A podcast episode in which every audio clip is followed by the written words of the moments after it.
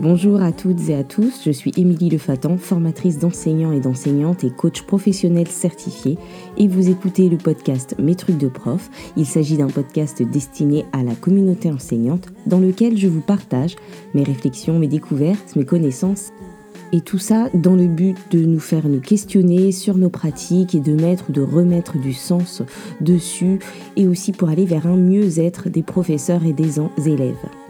Alors aujourd'hui, nous allons euh, aborder la question des commentaires et des annotations que nous écrivons dans les cahiers ou sur les évaluations quand nous euh, corrigeons. J'avais fait un, visuel en fait que j'ai partagé sur les réseaux sociaux il y a quelques jours et cela a suscité beaucoup d'engouement. Donc je vais commencer par euh, vous remercier pour tous les commentaires, tous les likes, les partages et les messages privés que j'ai reçus et qui ont parfois donné lieu à, à, des échanges très riches et qui m'ont permis de continuer à réfléchir. Et du coup, je me suis dit que euh, j'allais peut-être en faire un épisode de podcast pour y développer ma réflexion et répondre aussi à certaines interrogations qui m'ont été euh, posées en commentaire.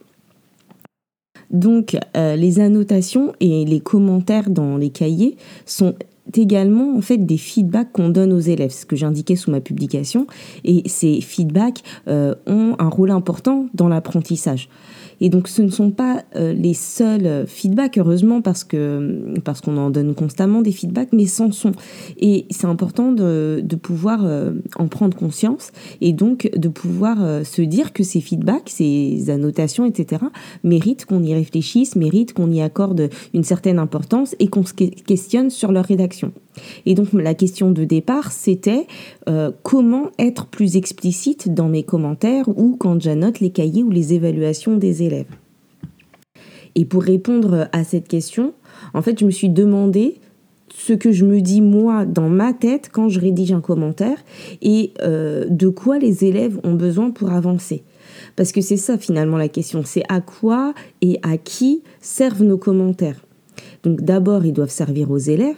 Donc les élèves doivent les comprendre, doivent comprendre ce que nous, euh, les profs, les enseignants, on a dans notre tête. Et surtout, euh, ben, ces commentaires, ces annotations euh, doivent être utiles aux élèves.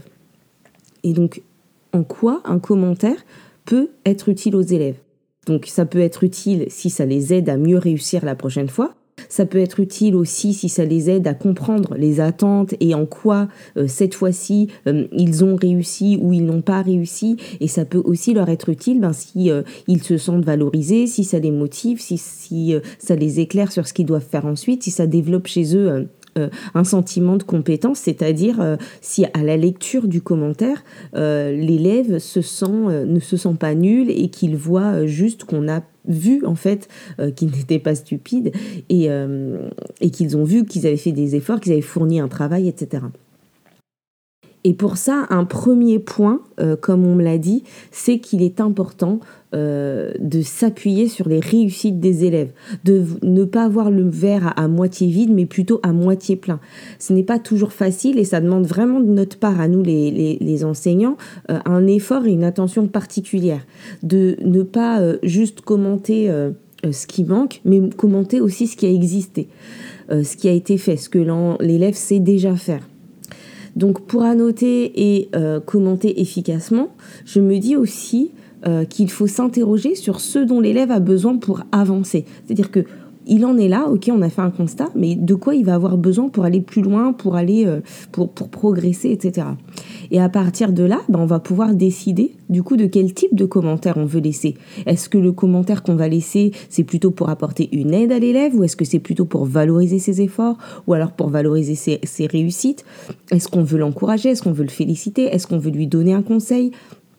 Et puis, euh, et puis surtout, en fait, on peut faire plusieurs choses à la fois. On n'est pas obligé de choisir entre ce que je viens de vous dire. Alors, effectivement, euh, c'est plus long. Euh, oui, c'est plus long de commenter plus précisément et de réfléchir mieux aux commentaires. C'est plus long quand on a beaucoup de copies, c'est chronophage. Parfois, on a besoin d'aller vite, euh, de mettre une, annotation rapide euh, pour signifier qu'on a juste corrigé, qu'on a vu ce que l'élève avait fait. Et puis parfois, ça suffit aussi hein, de juste mettre vu, ok, j'ai vu parce qu'on a fait un feedback à l'oral ou parce que on sait comment ça s'est passé dans la classe. Sauf que parfois, c'est pas suffisant. C'est pas suffisamment clair pour les élèves. Et euh, euh, j'écrivais sous, sous mon poste là que j'avais demandé à un élève ce que ça signifie TB. Et il m'a répondu, ben TB, c'est quand on travaille bien. Et du coup, là, je me suis dit, bon, bah finalement, euh, est-ce que c'est ce que l'enseignante a voulu mettre? Est-ce que c'est pour dire que tu as bien travaillé? Ou est-ce que c'est pour dire que tu as bien compris? Est-ce que c'est pour dire euh, euh tu, as réussi tout ce que je t'avais demandé? Et, je me dis, ben, si l'élève qui a TB se dit que ça veut dire que j'ai bien travaillé, euh, qu'est-ce que se dit l'élève euh, qui s'est investi dans la tâche, par exemple, mais qui n'y arrive pas? Comment il vit l'appréciation qui lui est mise? euh, est-ce que, euh, est-ce euh, que, qu'est-ce qu'il comprend en fait quand la notation n'est pas bonne? Est-ce que, est-ce qu'il comprend que c'est lui qui n'est pas bon? Ou est-ce que, est-ce qu'il comprend du coup à l'inverse qu'il ne travaille pas bien? Ou que le prof pense qu'il ne travaille pas? Donc voilà, c'était mon interrogation.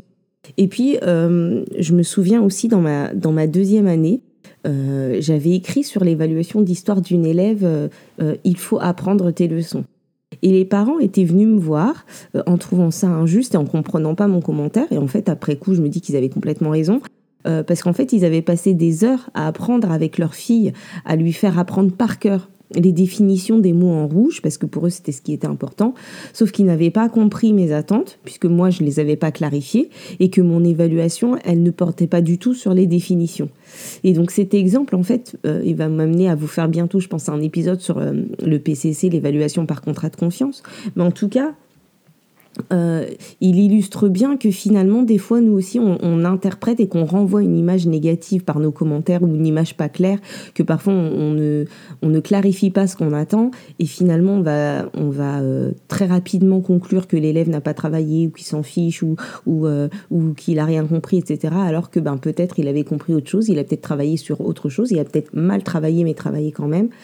Et du coup, euh, ce que je veux dire, c'est que ça, ça nous montre aussi que la notation euh, qu'on laisse dans le cahier, bon bah, elle peut être à la fois utile à l'élève, mais elle peut aussi être utile euh, aux familles pour mieux comprendre les attentes de l'école. ça peut les aider à, à, mieux accompagner leurs enfants, à les accompagner dans le bon sens, à mieux comprendre ce que nous on attendait. et certaines familles, en fait, elles aussi, elles ont parfois du mal à valoriser les efforts et les progrès de leurs enfants. Et il y en a d'autres qui savent pas comment les aider. Et nos annotations, elles peuvent les guider dans, dans ce sens-là. Il y a certains enfants, euh, par exemple, qui sont sérieux, mais euh, qui sont en difficulté et euh, qui n'ont que des notes décevantes et qui sont ensuite grondés par leurs parents qui n'ont pas les clés pour, les, pour analyser en fait l'échec de leur enfant sur telle ou telle évaluation. Et du coup, ben, imaginons que euh, pour ces enfants-là et pour ces familles-là, quand à côté du 8 sur 20 ou du NA, euh, plutôt que d'avoir euh, tu dois revoir ta leçon ou n'a pas appris sa leçon ou il faut mieux travailler, on a plutôt une appréciation qui valorise les 8 points réussis, qui valorise les efforts, qui valorise le sérieux, qui valorise les progrès même minimes et qui donne de l'espoir pour la suite. Eh bien, on va avoir une appréciation euh, qui va accompagner les familles dans la valorisation, la revalorisation, la revalorisation et l'estime euh, de, de, l'élève. Et donc, on voit bien la portée que peut avoir cette appréciation. Et ça peut être aussi ben, une appréciation qui va dire à l'élève qu'on reverra ensemble la notion à la PC ou en petit groupe et du, tout qui va, et du coup qui va pas le laisser sur juste euh, ben ça suffit pas mais qui va lui donner un peu euh, un horizon d'attente sur ok bon bah je n'ai pas compris mais quand j'ai pas compris il se passe quelque chose après. Et puis du coup, il est important, euh, selon moi, de prendre le temps de réfléchir à ce que l'on veut signifier à l'élève et de se le clarifier à soi-même. Euh, ce sur quoi euh, on peut faire un commentaire, rédiger un commentaire. Il y a certaines personnes qui m'ont dit ne pas avoir d'idée pour commenter et ne pas savoir quoi dire. Il y a même une collègue qui a expliqué qu'elle avait réfléchi, elle a des phrases et qu'elle s'était fait une petite fiche mémo pour savoir ce qu'elle pouvait écrire dans les cahiers. C'est d'ailleurs euh, ce que j'ai mis dans les derniers, visuels de mon carrousel. Et euh, je vous en parlerai après, mais d'abord, je vais vous partager euh, ce qui peut vous aider en fait à trouver ces formulations. Donc, ce que vous pouvez vous demander, c'est qu'est-ce que j'évalue? Qu'est-ce que je veux commenter? Euh, est-ce que je veux commenter la réussite de l'élève? Et si je veux commenter une réussite, ben laquelle? Qu'est-ce qu'il a réussi? Dans ce cas, je vais préciser, ben tu as bien réussi à, ou tu as réussi, tu as mieux réussi à, etc. Ou bien même tu ne réussis pas encore à, mais du coup être précis sur, euh, sur la réussite ou la non-réussite Et, et dans, le, dans, dans, le dernier cas, dans tu ne réussis pas encore à, ben le encore est hyper important. Et ça, je vous en ai parlé dans l'épisode 67 du podcast sur l'état d'esprit de développement où je vous parlais du type de compliment qui était préconisé par, par Carol Dweck pour favoriser un état d'esprit de développement chez les élèves. Donc elle expliquait en fait l'importance du encore et dans tu n'as pas encore réussi ou tu n'as pas encore compris. Et l'idée, c'est de montrer qu'on sait que c'est encore possible, que qu'on sait que c'est pas une caractéristique fixe de l'élève qu'il détermine ad vitam aeternam, mais que euh, il peut encore progresser et que qu'il va progresser. Et donc bon voilà, je vous invite vraiment à aller écouter cet épisode ben, dont le titre n'attire peut-être pas forcément, mais qui peut être utile à tous les enseignants et, euh, et je vous en reparlerai au moment où je vous parle des jugements. Bref, euh, je parlais de ce qui peut nous aider à formuler des commentaires et je vous invitais donc à questionner ce que vous évaluez, ce que vous voulez commenter et que je vous disais que ça pouvait être une réussite. Ça peut aussi être un processus. C'est-à-dire qu'on peut commenter comment l'élève est arrivé à faire ses progrès ou ses réussites, ou commenter ses efforts, on peut aussi commenter son, son raisonnement, on peut euh, commenter son, son, sérieux, sa persévérance, etc. Donc pensez à ben, comment l'élève est arrivé à, à produire ça et qu'est-ce qu'il a pu fournir comme effort, etc.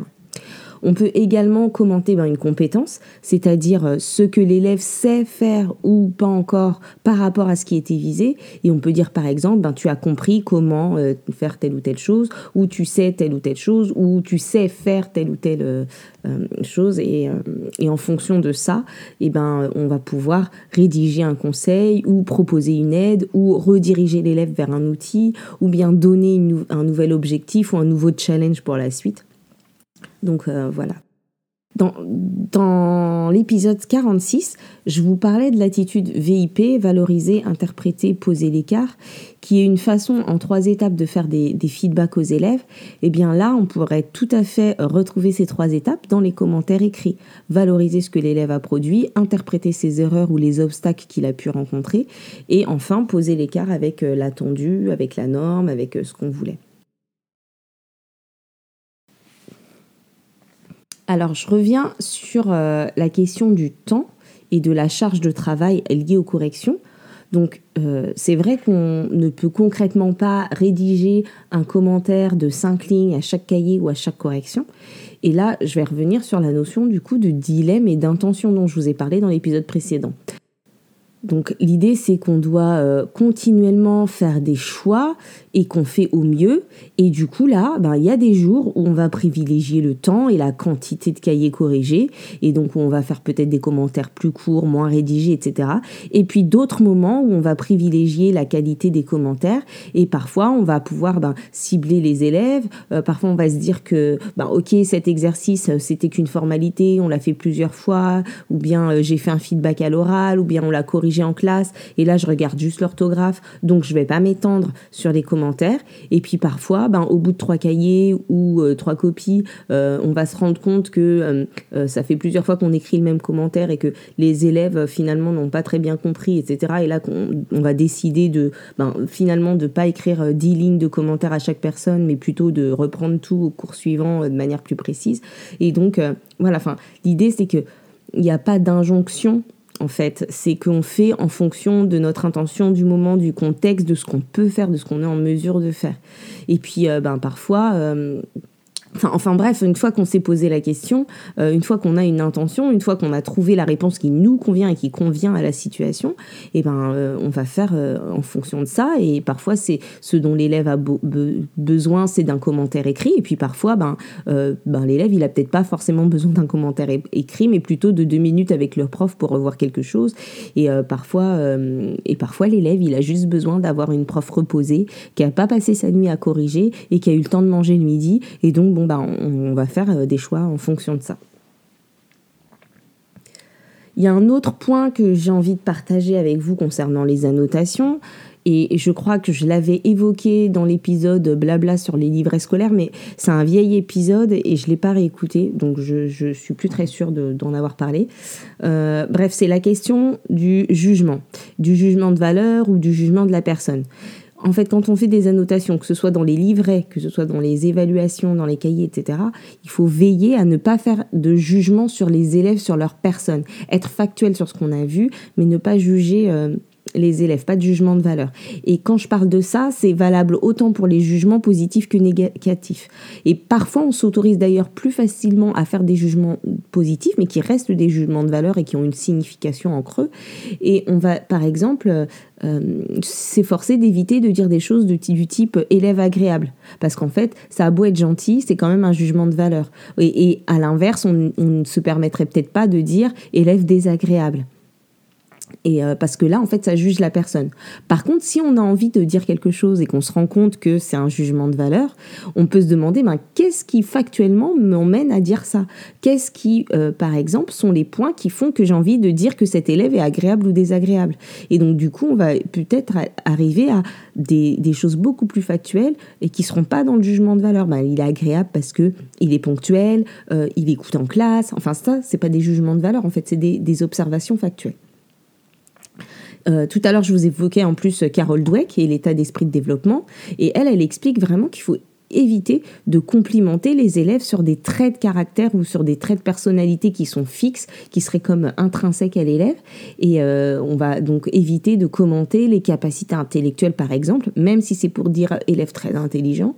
Euh, mais on va plutôt essayer euh, de, de, parler des processus, des efforts, ça je vous en ai déjà parlé, ou même de décrire tout simplement, quand on ne sait pas, de décrire ce que l'élève a fait. Voilà, tout simplement. Une autre problématique qui m'a été soulevée euh, suite à mon post sur les annotations, euh, c'est le fait que les élèves ne lisent pas les commentaires. Donc soit les élèves ne lisent pas les commentaires. Quand on arrive euh, en plus au collège, euh, ben, du coup, euh, ils ont aussi certaines habitudes, certaines croyances, et donc on peut peut-être aussi se demander pourquoi, pourquoi les élèves ne lisent pas les commentaires. Peut-être qu'on qu'on leur a pas appris à le faire. Peut-être qu'ils ont pris l'habitude que ces commentaires ne soient pas clairs ou qu'ils se sont ou qu'ils sont blasés parce que les commentaires disent tout le temps la même chose ou leur renvoient toujours une image négative d'eux-mêmes. Peut-être que finalement, ben, le changement de contenu des appréciations et des commentaires, ça va avoir un impact sur l'engagement des élèves dans la lecture de ces commentaires. Et puis, euh, enfin, mon idée derrière tout ça, c'est que ça peut aussi s'accompagner. On peut prévoir un temps euh, pour lire ces commentaires et leur donner une consigne de lecture. Je sais pas, par exemple, euh, leur lire le commentaire et se rédiger un objectif pour pour plus tard, pour les plus grands, et puis pour pour les plus petits, pourquoi pas les rassembler en petits groupes euh, pour lire les commentaires avec eux et les commenter. Enfin, prévoir en fait ce temps qu'ils prennent peut-être pas d'eux-mêmes, parce qu'on attend parfois beaucoup de choses des élèves euh, sans leur apprendre à le faire. Et puis, euh, on peut aussi euh, leur dire à quoi servent les commentaires, on peut leur dire euh, ce qu'ils peuvent en faire, on peut aussi leur expliciter tout ça. On peut leur proposer de, de rattraper leur évaluation à partir du commentaire et de faire des modifications, etc. et puis on peut aussi, pourquoi pas, imaginer leur demander à l'avance quel genre de commentaires ils voudraient avoir et qu'est-ce qui les aiderait et les impliquer du coup davantage dans, dans ben, moi je voudrais avoir tel type de commentaire. Ben, peut-être que ça les vous encouragerai en tout cas à aller lire derrière euh, le commentaire qu'ils ont à la fin de l'éval. Voilà, euh, voilà en gros ce que j'avais à partager sur les annotations et les commentaires. Donc si je récapitule, ben, les annotations, ce sont des feedbacks et donc on doit essayer de les rendre les plus explicites possibles pour les élèves. On fait au mieux selon les besoins de nos élèves, selon euh, ce qu'on est matériellement en mesure de faire aussi, parce qu'on ne peut pas tout détailler tout le temps et pour tout le monde. Mais par contre, on se questionne sur tout ça et on peut, euh, du coup, dans nos commentaires, questionner euh, les processus, les efforts. On peut valoriser les productions des élèves. On peut essayer ben, euh, aussi d'éviter les jugements de valeur et les jugements de personnes. Euh, et, tout ça en se demandant de toute façon de quoi ont besoin nos élèves, de quoi ont-ils besoin pour mieux réussir la prochaine fois. Et donc voilà, euh, se dire que les appréciations, elles peuvent être des conseils, de l'aide, des descriptions de processus ou de stratégies, euh, des encouragements, etc., etc. Donc voilà, j'espère que cet épisode trouvera euh, de la résonance chez vous et pensez à le partager mais également à le commenter. Si vous utilisez Spotify ou Apple Podcast, vous pouvez soutenir mon travail et lui donner plus de visibilité en lui attribuant 5 étoiles et en, laissant un commentaire positif sur les plateformes. Et moi, je vous retrouve bientôt pour un prochain épisode, sûrement sur euh, l'évaluation par contrat de confiance. Et d'ici là, prenez soin de vous. Bye bye.